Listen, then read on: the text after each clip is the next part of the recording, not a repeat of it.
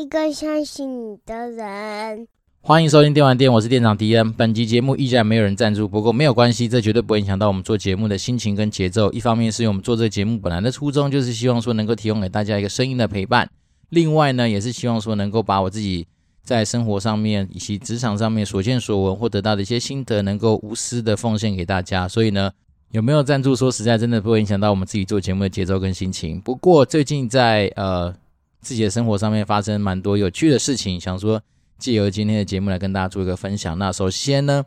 昨天晚上去参加了那个简报小聚的一个活动，然后做了一些有关于职场加简报这东西主题上面的一个分享。那我觉得让我最感动而且最为觉得开心的一件事情是，我们真的有听众到了现场给予我实质上的一个鼓励跟支持。那我觉得这是一个算是做节目以来一个对我来讲算是很意外而且非常呃窝心的一个收获。一方面是因为真的没想到说，在我们分享的一些东西上面，虽然说真的都是我自己可能经过一些事情之后得到的一些反思跟领悟嘛。那另外一件事情，我觉得从我们听众给我实质上的一些鼓励上面，我觉得非常非常的意外。所谓意外的原因，是因为来自于是说，没想到说我们节目虽然很小，可是真的有人始终的在支持我。那当然，这就是会成为我持续做这个节目下去的一个原动力。然后，另外我觉得很不错的一件事情是说，可以从这个方向来去认识一些新的朋友。我觉得自己是觉得收获蛮多的。那当然，毕竟我们现在节目还很小嘛，不敢说自己是什么多有名的人啊。但是没想到说，我们的内容真的对于很多人可以产生一些共鸣或者产生一些启发的话，我觉得这真的当跟我当时候所设定的节目的初衷其实还蛮有关系的。所以昨天晚上得到这样子的一个肯定啊，以及一些呃我们热情听众给我的一些鼓励的时候，其实我内心是蛮激动的，而且是蛮激动的啊。一方面是觉得说所谓见面三分情嘛，所以真的得到那种就是现场实质上的一些回馈跟鼓励，我觉得哇，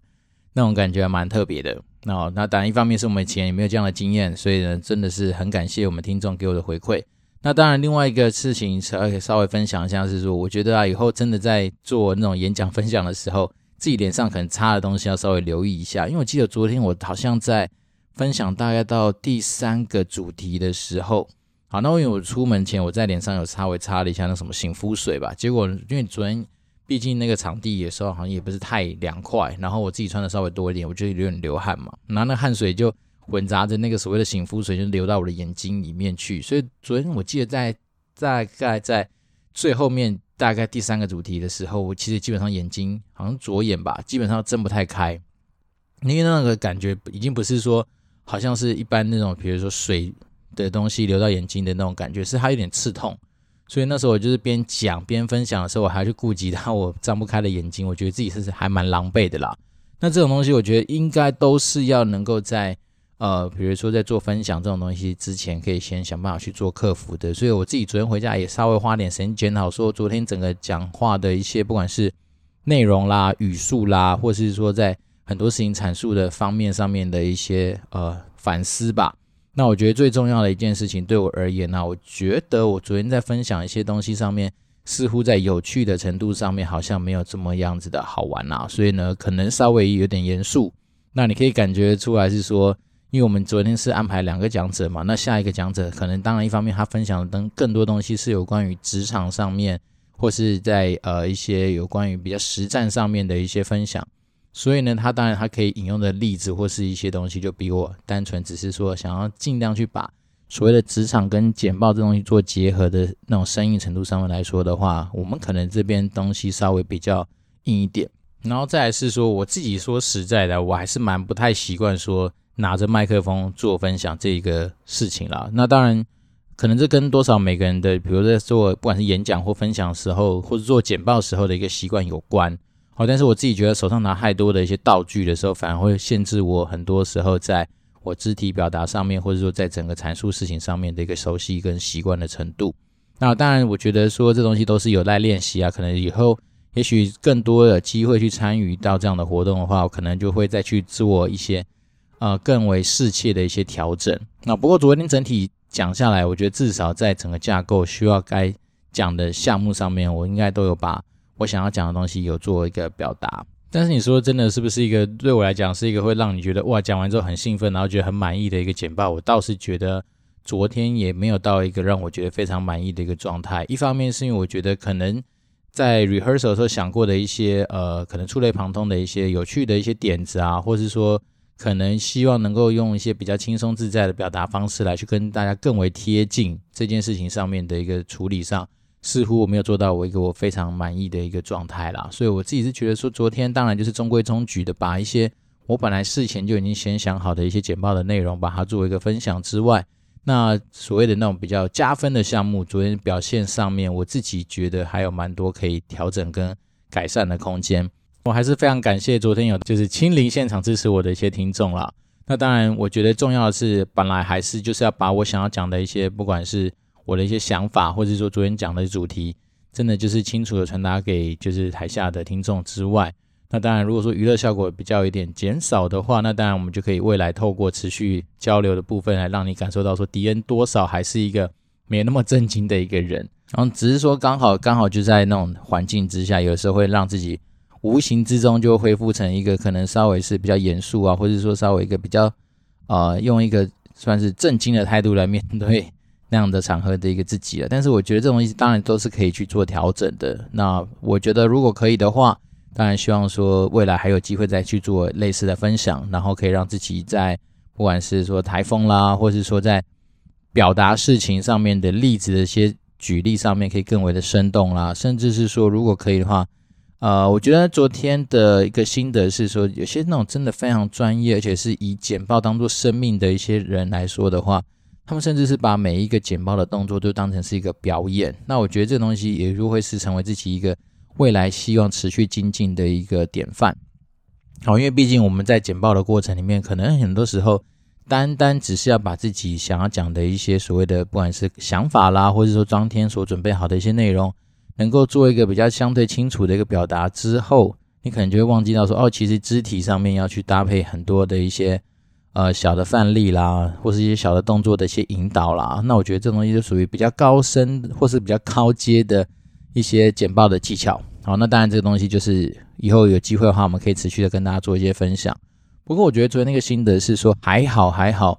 就是说我在做很多时候的一些简报分享，包括说像我们在做节目的时候，我都一直秉持一个概念是说，至少我们要把握一个我们在沟通事情上面的一个架构。好，那这个东西的架构也可以同时分享给我们的听众，是说很多时候我们都知道说在沟通上面相对困难的点是在于是说有的时候我们比较难。跟我们的听众或者跟我们资讯接收的人达到同一个水平的沟通嘛，所以导致说你可能会花很多呃时间，或者必须要花很多的心力去解释一件你想要表达的一件事情。那可能有的时候单纯只是在于是说我们在整理一些资讯，或是我们在沟通资讯上面的架构，其实并没有把两个人拉在同一个水平线上面。所以我昨天自己分享的其中一个主题，就是在讲有关于所谓的沟通架构这件事情。那沟通架构，它其实并不是只是单单用在说简报上面，而是说架构这东西，它其实简单来说就是把大家拉进一个你自己的框架里面。那你所设定好的框架，这个东西当然就是也能够帮助你在沟通的效率上面，甚至是说在于很多基础资讯上面的一个呃想象，大家已经先拉到同一个水平，所以呢，这样子至少可以在沟通这件事情上面达到比较有效率跟效果的一个基础。那所谓的框架呢？其实也没想象这么复杂啦。那对我自己而言，其实我们常用的一些呃架构，其实早就已经行之有年。举例而言，比如说像我昨天在做呃自我介绍的时候，我就用过去、现在、未来。那这个东西相对来说，甚至我只要讲过去、现在，大家可能就会想到说，哦，那接下来你可能会讲的是未来。那甚至是我们常常朗朗上口的，例如说你在做企划的时候，你一定要考虑什么人、事、实、地，那你就知道说最后可能会讲一些有关物品上面的准备。那甚至是说，我们讲要在做一些问题分析的时候，会做什么事情？现象分析、行动。那这种东西，它本本身来说，就会是某一种你可以跟别人沟通上面所习惯用的架构。好，那这东西当然在拉更长远来去回顾到说，我们以前在念商科的过程里面，不管是你学行销学、组织行为管理学等等一堆学科，那不外乎其实很多时候就是在学习一些架构。那举例人，比如说行销学的四 P 嘛，它也就是帮你把说，哎，你在讲一个有关好的行销的一个准备的时候，你至少要考虑到所谓的产品，然后价格、通路跟宣传。那这东西它其实本身来说也是一种架构。所以呢，很多人说会说，哎，我在跟很多人在聊天的时候，其实沟通频率上面比较相近。其实很多时候只是因为说我们在架构上面的一个碰撞，是彼此都是在同一个框架下面去做一些思考跟讨论，所以你才会觉得说，哎，频率可能相对比较接近。那这种架构的东西，其实有也就是影响到说，很多时候不管是做简报、做企划，或是说甚至写 email 的沟通的时候，我往往都会习惯先去把。我今天要沟通的，不管是架构，或者说我想要讲的一些主题，去做一点算是条列式的整理之外呢，那通常我都会想的是说，我怎么样去做一个，比如说起承转合上面的一个安排，甚至是说我今天到底沟通的架构会是什么？那当你能够把这个架构给拉出来之后，哪怕是你今天可能内容的陈述上面，或者说你在一些呃例子上面的举例可能没那么精准，但是因为你的架构拉的算是相对完整。所以大家也比较能够掌握到说，你今天到底想要讲的主题跟重点是什么？好，因为我相信有些人可能在做简报的过程里面，通常会担心的一件事情是，我讲完了这些东西之后，到底台下的听众能够带走多少东西？好，那我觉得，与其你去期待说，或者是把大家能够得到多少东西这件事情当成是一个未知的一个赌注的话，那还不如你就在一开始的时候，你把框架拉出来。然后很清楚、简单的告诉你的资讯受众，就是说我今天要讲的东西就是哪些、哪些、哪些。那我觉得破题法这件事情啊，其实虽然说以前小时候学作文的时候，老师总是喜欢说什么有一种就是开门见山法，可能只是其中一种写作文的一种范例。那有些人可能会是那种什么倒叙法啦，或是说什么就是那种先暧昧的、不明的讲的一些铺陈，然后最后才。冒出你想要讲的主题，那我自己的心得是说，其实，在商场上面的沟通，很多时候说真的，直接来吧，因为大家的时间其实真的没有那么多了啦。所以呢，有的时候我倒是觉得，直接开门见山的把你想要讲的东西讲出来，相对来说，那在很多人在资讯的吸收上面，甚至是重点的一个截取上面，就会更加的有效率跟效果。那这件事情。呃，可能从我以前的工作经验，不管是台商啦，或是说慢慢演化到之后有机会去外商服务，那我觉得外商这件事情上面，它的那个使用的频率跟强度就更加的明显了。好像我们以前在暴雪的时候，基本上很多时候要或不要都直接先把结论放在前面。那我觉得这东西就会帮助我们在做很多沟通上面的架构，或是说在思考很多事情上面，就会更加的有效率。比如说，我们不会去面靠背讲一堆的没人，然后最后才跟你讲说，哦，其实我要拒绝你。那我觉得这件事情不知道是因为是在暴雪，还是说真的老外沟通的方式就是这么直白。好，比如说喜我们喜欢不喜欢，要或不要，这个案子走不走，可能都会先把结论先拿出来搬出来讲，讲完之后呢，才去带说啊为什么我觉得不好这样子。那反而这东西它就会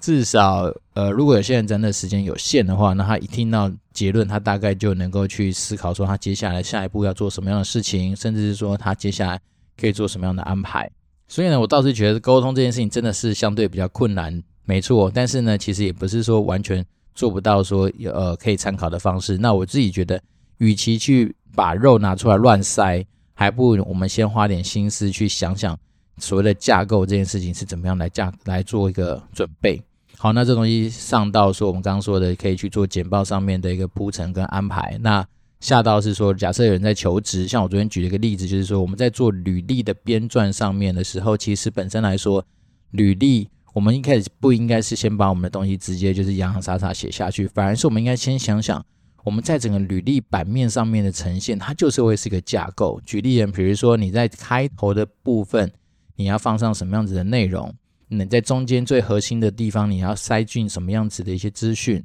那这中间的比例要怎么去切割？那我自己一个小心得是说，通常我在做这样子的一个切割，我就把它分成三块嘛，就是前言跟结语，然后再加中间的一个算是主体。那前言的部分，我通常都放大概十五到最多二十 percent 吧，然后结论大概是十 percent，所以中间你就会发现说，它大概有七十五或是七十 percent 左右的一个篇幅。那这东西在符合在你的履历上面的话，你就会发现说，哎。我们其实真的应该要先在我们的前言部分，先花点时间去想想，你怎么样去让人家产生你第一个一开始最重要的那个七秒，这个时间是非常重要的嘛。因为很多人都知道说，我们在看履历，因为没有太多的时间，如果说没有办法在第一时间就让比如说面试官或是看你履历的人，就快速的知道你这一个人的特点，或甚至是对你产生兴趣的话，那接下来你百分之七十甚至八十的那些部分基本上都是白写了。那当然，另外一件事情搭配现在所谓的 AI 啊，所以呢，你在中间撰写你自己的一些经历的时候，不外乎其实就是关键字配陈述这样的方式来去铺陈你所有。在中间过程中的一些呃，你的大小的攻击啦，或者说你以前曾经所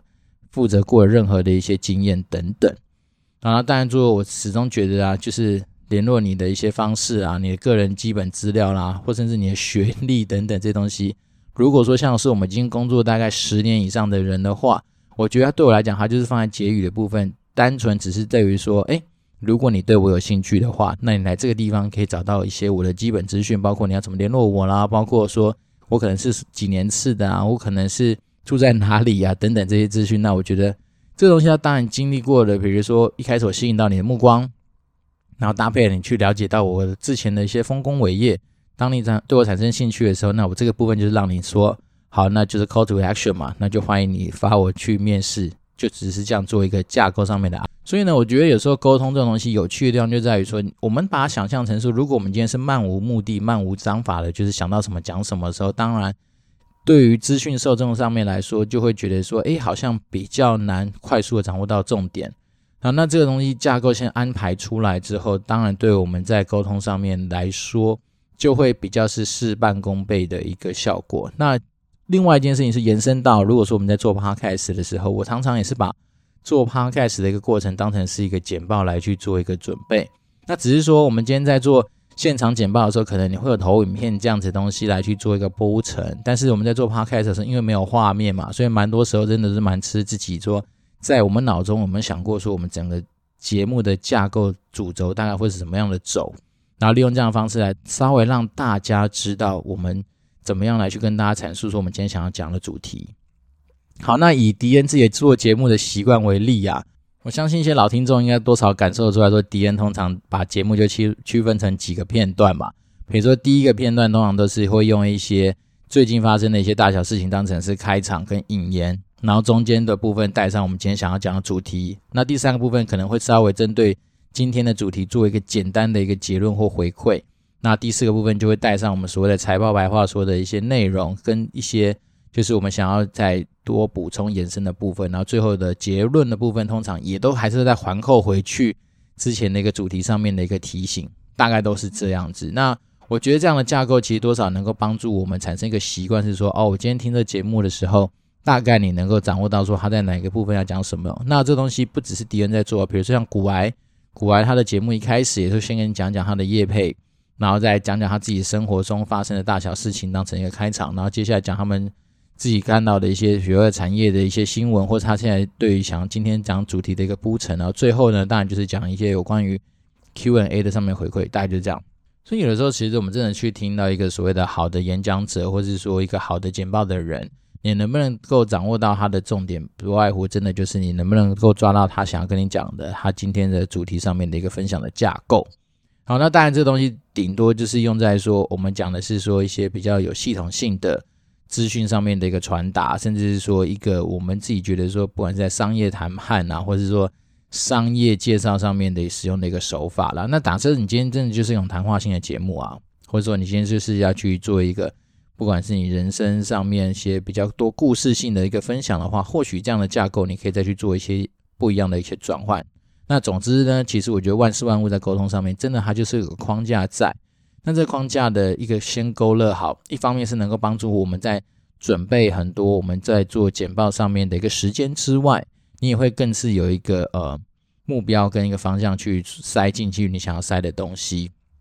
那有我以前有听过有一个同事，他的习惯是说，他习惯是先去找一堆的资料，或是他一堆的不管是故事啦、案例啦等等的东西，然后从这些东西里面，他再去想想说怎么样把它抽出来变成是。他可以讲的主题，呃，我觉得没有这个东西，也没有什么好或不好。那只是我每次看他的过程，我就会觉得是说好辛苦，因为他必须要花比我还要多的时间，才能够完成一个类似于我们刚刚提到的说我们在沟通上面所要达到的一个效果。好，那因为包括说他可能找的一些资讯或资料里面很多是无效的，对啊，所以变是说，它有点像是我先射箭，我再去画靶，然后告诉你说我这东西往哪里飞。那以我自己的习惯，我还是习惯是说，我先知道我靶在哪里，我再去射箭。那这东西单纯只是逻辑思维上面的不同，不过呢，真的就可以让你的生活稍微过得比较有效率一点点啦。这是昨天针对其中一个题目，就是有关于说在沟通上面、简报上面的一个小小的分享。好，那另外一件事情就是答应听众说，今天来讲讲说，如果你假设有机会，真的能够去跟所谓的董事长，或是说比较高阶的一些人去做一些面谈的时候，如果假设你想要准备一些问题来跟他做一些讨论的话，那我们可以做什么样子的一些呃，以我自己的经验啊，我那时候大概会做什么样子的一些问题上面的的互动。好，我觉得首先呢，我觉得呃，董事长或是总经理好了，毕竟他们的职位都非常非常的高。所以呢，我倒是觉得有几个东西可以提醒大家，可以也不是说提醒大家，就是单纯拿来分享给大家去做参考。就是如果我们把想象成是说森林木这三个东西，森是反正森就是森林的森，然后林是林木的林，然后木就是木头的木。这个大概念就是说，我们可以把自己想象成是说，我们今天的资讯是一个漏斗。那以森来说的话，就是讲的是有关大产业的事情。所以呢，这个东西我谈到觉得说。毕竟我们要去的一家公司，它一定都处在产业里面的某个地位嘛，所以呢，对于产业上面的一些了解或者产业上面的一些资讯，我倒是觉得，身为面试的人可以事先先去做一些功课跟准备，然后呢，可以从深的角度去跟董事长聊一聊，说，诶，假设我在产业上面看到一些有趣的东西，或者我可能稍微比较不了解的东西，甚至是我好奇我们公司对于产业来说，我们是站在哪一个角度，甚至是站在哪一个定位的话。那有没有机会去跟董事长，或是说呃总经理请益一下，说以我们公司对于这个产业上面来说，我的这样我自己这样的看法，或或是说我自己这样的理解，跟公司的走向是不是有所呃相同？好，我觉得用这样的方式去问，你就可以稍微知道说董事长或总经理他们在看待产业，甚至看待他们自己公司在产业上面的一个发展的可能性是什么样子的东西。好，那第二讲到零的东西，我把它定义成是说跟公司有关的东西。好，那我们都要知道说跟公司有关的东西，因为毕竟你先面谈人是董事长或是总经理嘛，那他们的职位一定都很高。然后因为搭配这样的高职位，所以他们有什么？他们通常都会有可以去分配资源的权利啊，他们通常有机会去制定公司未来策略走向的权利啊，他们拥有设定公司未来发展目标的权利嘛。所以当然，你知道你今天面谈的人是这样子的一个角色的话，那当然你就可以多去了解一些。有关于公司未来发展或者公司未来布局上面的一些问题，举例啊，你可以问说，总经理说，诶，那对于公司未来，比如说我们刚刚聊完产业了嘛，那现在对于公司来说的话，有没有什么样短中长期公司想要发展的一些目标，或者说未来到底想走往哪里去？那从问这样的问题，其实你心中想要得到的一些答案，当然是说我能不能够帮助公司在达成这些目标上面，我所扮演好的角色，甚至是我的。价值性能不能来去推广这些东西？那我觉得这东西当然就会是，其实也是安排个剧本，让自己能够在里面去多多发挥。好，那讲到第三个就是有关于森林木的木嘛，那木的话就比较偏向于自己或偏向于该职务的东西，就是相对来说，哎，漏斗已经收敛到比较小，收敛到自己身上的话，那可能这时候我就会去问问说，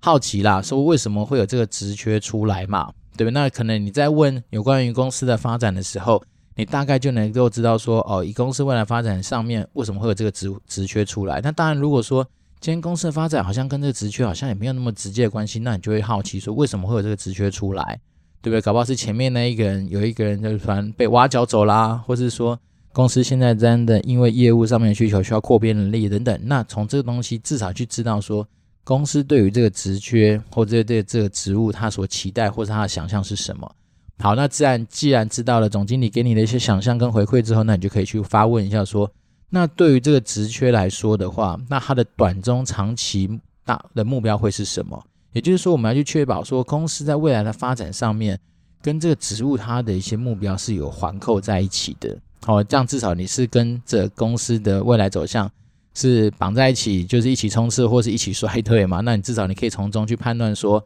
到底这个职缺是不是很鸡肋的，还是说它是不是一个真的是被看中的一个明星的一个职务？那当然，问完职务之后，就可以稍微聊一下说，那我们在冲刺这些目标上面的话，目前来说已经有没有发现到什么样子需要去解决的问题呢？或者说有没有遇到什么样的困难呢？就可以先稍微了解一下，因为毕竟这些问题跟困难，可能都会是未来你加入这个公司或加入这个团队之后，你所可以去发挥的部分。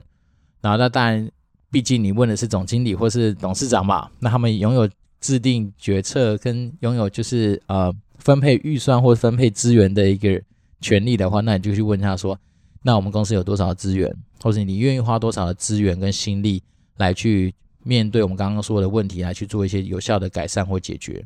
好，那这一切的一切，当然就是会希望说，从一个比较大的宏观的角度去知道公司的定位之外，那再来看到公司的发展，最后带到你这个职务或者是你自己个人本身上面的一些问题。那这样的话，相对来说，也就是一个架构上面的一个铺陈啊。那这东西你说还有没有很多问题可以问？当然还有很多可以去延伸的嘛。但是我想象的就是说，如果我们以森林木这样子的一个架构来去思考一些问题上面的安排的话，那当然。这东西都只是一个参考，比如说有关于生的部分，你的定义是可能说除了产业以外，你可能也可以去问问有关竞品啊，或者说问问有说替代品或者潜在竞争者等等的一些资讯都可以。那这东西东西只是我们把架构拉出来，那至于要塞进什么更适切于你想要去对谈的对象，那这东西当然就是大家就有赖可以自己去做一些变化，或是说做一些就是呃。因地制宜的一些调整啦，我自己是这样想，就是说，真的是先思考的，反而是说，你今天想要跟对方对谈的一些架构性的东西是什么？当然，你不要在他面前就是傻傻直接说，呃，董事长你好，我想要问一个关于生的问题，但他宁愿觉得你妈莫名其妙，什么叫生？这种东西放在心中就好，就所谓的呃漏斗的一个形状啦，或者森林木这样子的一个概念，你就把它放在心中就好，但是。反而是你要透过你的问题，有意识的去引导他，让他能够跳入你的剧本里面，对你产生更多的一些好奇，甚至说能够引发更多你已经准备好了答案的一些问题的一些铺陈。好，举例而言，比如说像昨天，呃，跟一个听众在现场，听众直接回馈，他那时候就说，他也有去问了对方，就是说，诶，请问一下，有没有什么是我比较可能稍微弱势的地方啊，或者说可能觉得他们觉得有些 concern 的地方？好，那当然，对方一定会觉得说，哦，也许你在哪些经验上面不足，等等等等，然后就会明白直接点出来。但是我自己是觉得说啊，其实我们在面试的过程里面，我们刚刚所提到的任何问题啊，我们都要去回想一件事情，是说这些问题并不是为了问而问。好，就算对方给你一个答案，但是那个你会希望说，对方的答案是你有效果去应付，也不是说应付啦，就是你有效果去应对，然后甚至是能够让你自己加分的一个，嗯，反而是一个加分的一个问题。举例而言呢，比如说，如果是我真的是对于某些产业的知识跟经验就是不足嘛，对，但是我又知道说这是我的劣势，那我一定会先自曝其短，我会先说，好，其实我知道我对于某方面的那些呃经验度，可能也许在我实际上的工作上面，在之前的工作上面，可能看不太到它的实际上的运作的一个成绩，那这是我自己自知的不不足的地方，所以呢。我也打算说，接下来甚至我现在已经开始在做什么样的补强，甚至是我以前有些经验，多少跟这些东西有些连贯。好，那除了这个东西之外，还有没有什么是我可能稍微没有注意到的部分，或者是说，也许是新的工作的用人主管，你们会比较希望我能够再去加强跟努力的地方？好，这个所以所谓的自曝其短，一方面是因为我已经把球做出去，告诉你说，其实我自己知道。我哪里稍微有点不太足够，好，但是这东西不是只是零或一嘛，就是说我可能是目前有大概零点八、零点七的一个准备，但是它可能不到一这样子的完美。那我只是单纯从一个说能不能持续精进的角度，甚至是我能够透过我自己努力去补足的一个部分，那我先让你去做一些讨论。然后单纯是用这样的方式来过做一个稍微比较有包装过后的一个问题跟思考的切入。要不然，真的有时候你真的只是单纯就是说，嗯，不好意思，请问一下，今天我觉得就我自己这样子的整个面谈结束之后，有没有什么是呃，我可能可以再持续精进的部分？那当晚他突然讲了一个，就是你觉得是哇靠，要真的是我在我的那个经历上面比较弱的地方的时候，那也许能够发问的时间点也是在面试比较后期了嘛，就快要结束了。那这时候你可能来不及去做一些补充的话。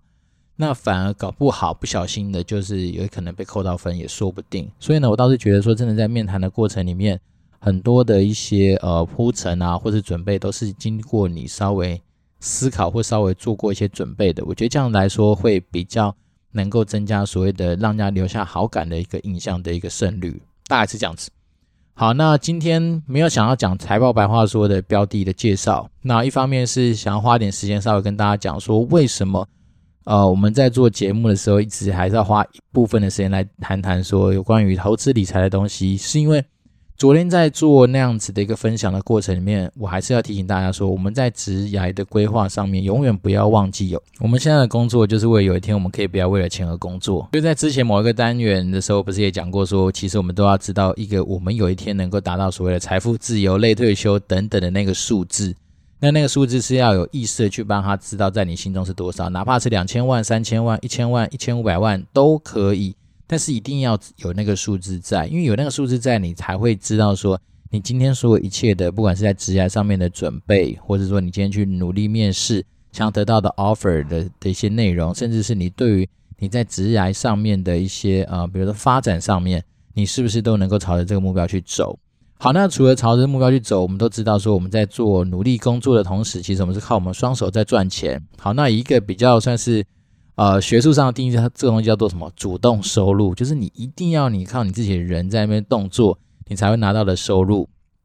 好，那讲一个更极端例子，假设哪一天你真的不小心发生什么意外，你没办法去做的时候。那这个收入可能就瞬间变零，所以随着我们在持续不断的工作以及发展我们职业的同时，我们将要让所谓的主动跟被动收入的一个所谓的占比慢慢做到有效的调整。好，举例而言，比如说刚出社会的时候，因为真的没有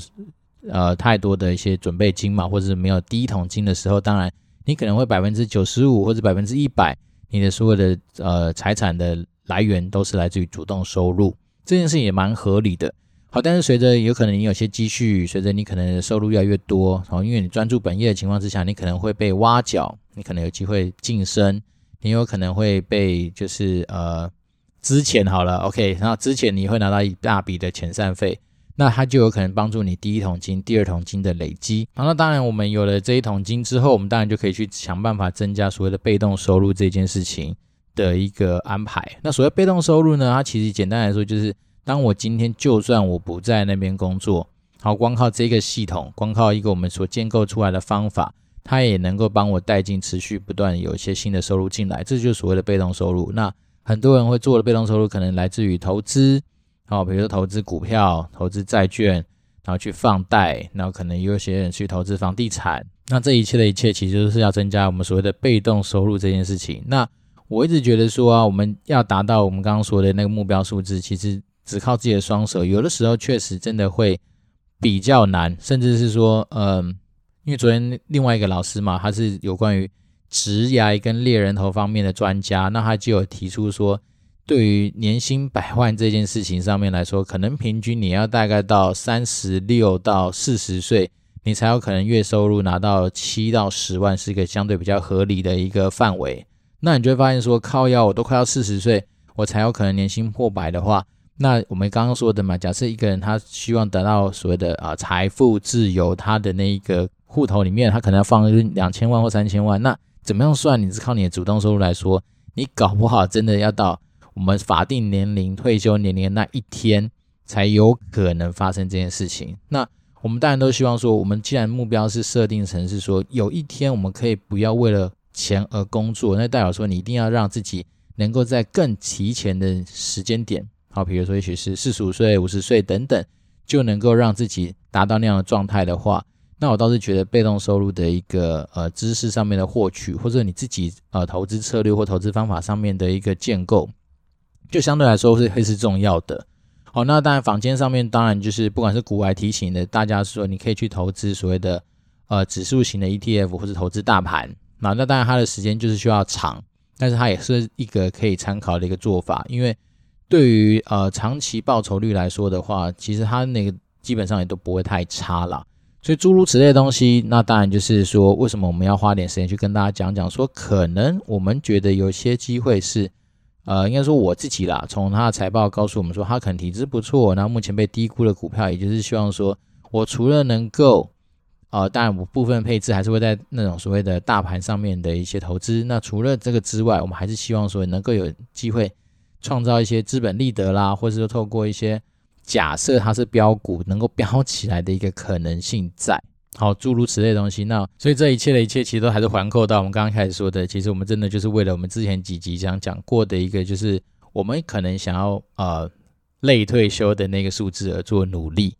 好，那另外一件事情是，我觉得趁着下礼拜一要上班之前啊，我想说，那做一个蛮有趣的一个整理，就是想说，毕竟我们从去年大概十月十二号，然后就是那一天上节目的时间开始，跟大家稍微分享到说，每一集我们都会加入一家公司上面。有关于财报，甚至他现在体质状态的一个分享嘛。好，那我就去找了一些台股，然后大概是稍微放了比较长的一个时间来去回测。好，因为像股来说的，有时候真的要去回测一下，说这些东西到底它的成效怎么样。好，那我觉得运气还算不错。好，我们从十月十二号讲的数字科技来说的话，它那一个礼拜讲的价格大概是两百零六块钱。那在三月十八号那一天。的股价大概是两百三十五块，所以报酬率是十四点一 percent，哎，这样听起来好像还不赖。然后像鈊象大概有一 percent，然后三倍的就比较差，三倍的到目前为止是负五点七 percent。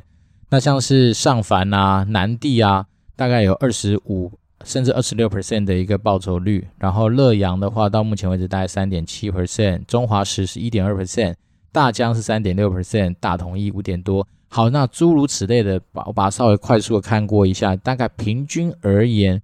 大概啦，如果扣掉刚刚所谓的上凡、南地这种就是比较多二十几 percent 的一个报酬之外，那大概都还是有多在四到五 percent 的一个涨幅。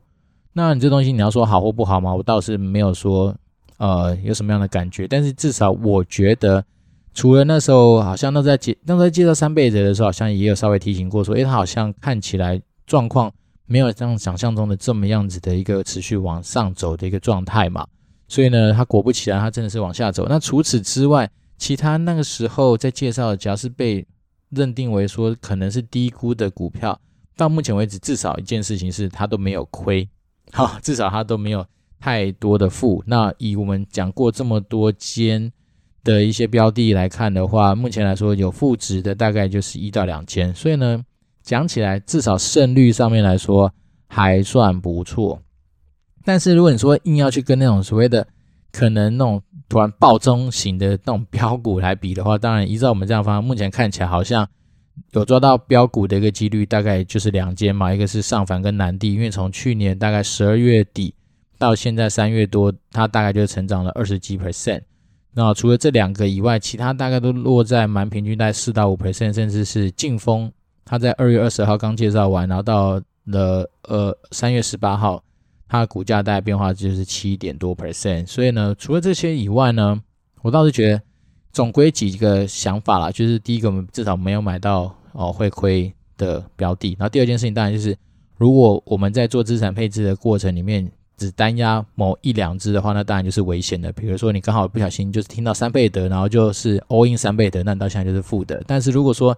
可能每一集听到一个，然后就稍微去做一些布局，做一些布局的话，那平均而言，你的报酬率大概有四到五 percent，那好像也还 OK。好，也就代表说，光是资本利得的部分就有四到五 percent 的一个收获。那当然没有卖之外，我们还是期待的是更多它更长远后面的一些呃发展嘛。所以呢，我觉得今天这一集就稍微帮大家做个简单的一个回顾嘛，然后就是至少先确认，也是帮自己打打鸡血，是说，哎。好像从我们这套去走出来的一些东西，好像都还 OK，至少没有到很落赛的一个程度。那那你自己说有没有机会找到一些标股？目前来说看起来好像几率也没有到非常非常高。不过就是至少没会亏钱，然后至少找到了这些东西，就算我买进了之后，我也是蛮安心的去看待它。好，那这样这至少就是一个蛮平稳的一个状态了，就是还 OK 过得去。好，那在节目的最后，就是要非常非常感谢，就是昨天有到现场给予迪恩。就是支持跟鼓励的听众，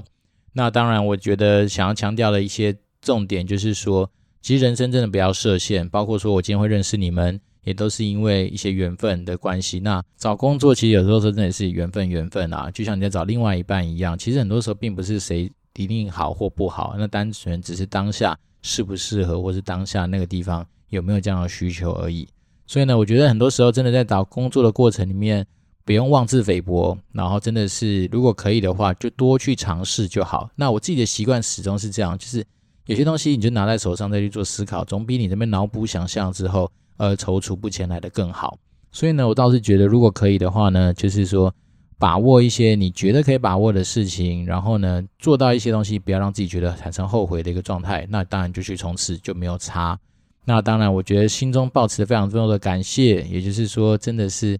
呃，我们做节目的初衷就是希望能够帮助到一些，嗯、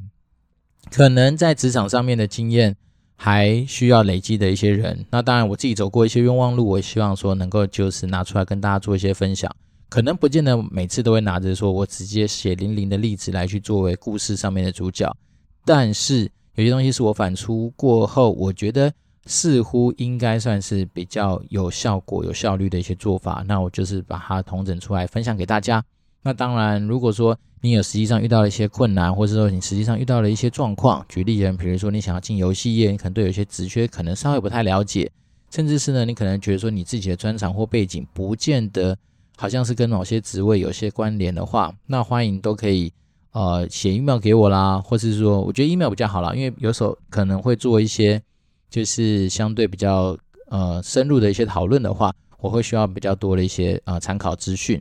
那当然，这些东西就是可能 case by case，因为毕竟每个人的状况跟状态可能都不太一样。那迪恩这边能够帮助大家的一个部分，就是说，至少能够在履历的包装上面，或是对于一些词汇上面的一些使用，我们可以来做一些讨论跟一些交流。那至少我们希望都是能够帮助到大家在自己的职涯上面，或者说对于你自己，不管是在求职、面谈的过程里面，都能够更加的顺利跟顺遂。好，那。一样老话，如果说想要联络迪恩的话，欢迎透过 communicate dwd at gmail dot com 或是 Apple Podcast 五星留言，甚至可以到我们的我们有粉钻也有 IG，可以到到那边跟私讯给我。那趁我有时间的时候，我就会尽量帮大家服务。那毕竟我们的初衷就是希望能够让这个世界更加的美好。好，讲太多废话，但是我觉得今天重要的其实就是非常开心，真的是没想到说有机会真的在很多人的心中，我们。已经种下了一个算是呃希望的种子。好，讲这太多八股的东西，那我这边是电玩店，我是店长迪恩，那我们就持续保持联络喽，谢谢大家，拜拜。